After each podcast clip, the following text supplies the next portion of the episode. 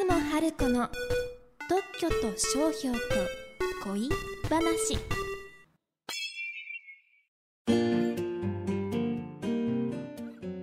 さあ始まりました。特許と商標と恋話。この番組は生まれた時からずっとカープファンの、えー静岡ダン特許事務所の弁理士出雲春子さんが特許や商標を事例を交えながら分かりやすくお話ししていただく番組です。出雲さんよろしくお願いしますはい、よろしくお願いします。今回あの反響があったなんかお話をしていただけるということなんですけどはい、まずはじめに反響のお話しさせてください。あの第3回この番組の第3回の放送で背番号で駐車場の番号を覚えるんですよ私っていうお話をしたところですね、えー車の番号や高速道路のポスト番号などの記憶に役立ちますねなぜ覚えていたか仮に裁判になっても主張できそうですってコメントいただいたんですよ。まあ確かに裁判の立証にも使えそうかななんて私思ったりしてですね。で、えー、と例えば怪しい車が止まっていたのは駐車場の8番です。ミスター赤ヘル山本浩二の背番号なので間違えるはずありませんって言ったら裁判官が「うんそれなら間違うはずないかな」って認めたりしたら面白いですよね。でね他にあの第11回の S のつかない複数形はっていう、まあ、カープが S がつかないんですよっていうお話をしましたところね。複数形で S がつかない話確かにつかないですね。面白いってコメントいただきました。勉強にカープも役立ちますね、えーその方からね特許権や商標権のこと勉強になりますってコメントもいただきました。そうそう特許と商標の話もしてるんですよ。皆さんありがとうございます。本当に嬉しいです、まあ、こういう反響は嬉しいですね。そうですね。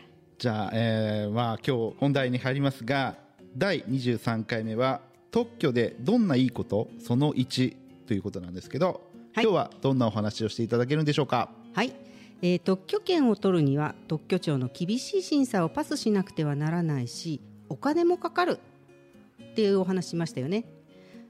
じゃあなんで苦労してお金もかけて特許権で取る必要があるの？特許取ったらどんなこいいことがあるの？特許を取ると儲かるの？って思ってる方いらっしゃいますよね。これから4回は特許権を取るとこんないいことある？ってお話を一生懸命しますよ。えー近頃ビジネスの世界で強みって言葉をよく耳にしますよね。マーケティングだと USP なんて言ったりしますよね。えーここで石滝さんの強みって何ですか？他の人にない石滝さんだけの強みですよ。そうですね、まあ、他の人にはない強みっていうとなかなか難しいんですが、はい。まあ、コミュニケーション力ですかね。はいはい。そうですね。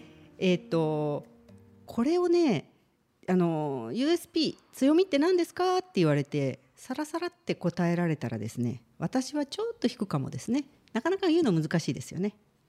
でもね、特許権を取った機械や製品や工事の方法や製造方法などざっくり言うと今までにない発明簡単には思いつかない世界初って特許庁が認めてくれたようなもんなんですよ特許権を取るとね。だから我が社の強みは特許権を取った機械だ製品だ方法だって言い切っちゃってください。そして我が社の強みは今まで誰も思いつかなかったことを作り出す技術だと自慢しちゃってください。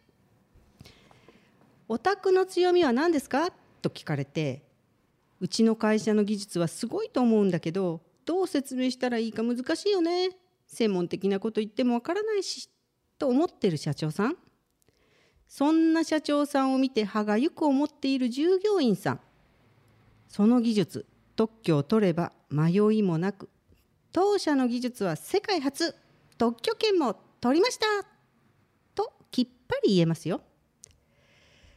他社に自慢するためにお金をかけるのはちょっとと思ったあなた私は特許権を取る費用は会社への投資だと思いますがいかがでしょうかねありがとうございます。それでは最後に今日の恋話をお願いします。はい今日は特許権を持っていることをアピールすることで高い技術力を持っている会社なんだなーってすぐにわかるっていうお話でしたよねででは石滝さんカープの選手の強みがすぐにわかるツールは何だと思いますか？そうですね、うんうん。やっぱ応援歌うんですかね、そうですよね。私もそう思います。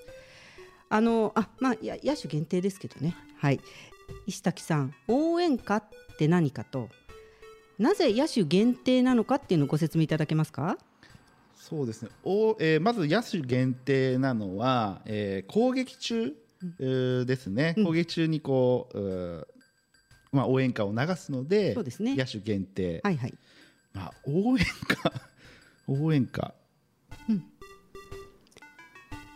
選手がバッターボックスに立ってる時に流れる音楽ですね。そうですね。選手を応援するために流れる音楽ですよね。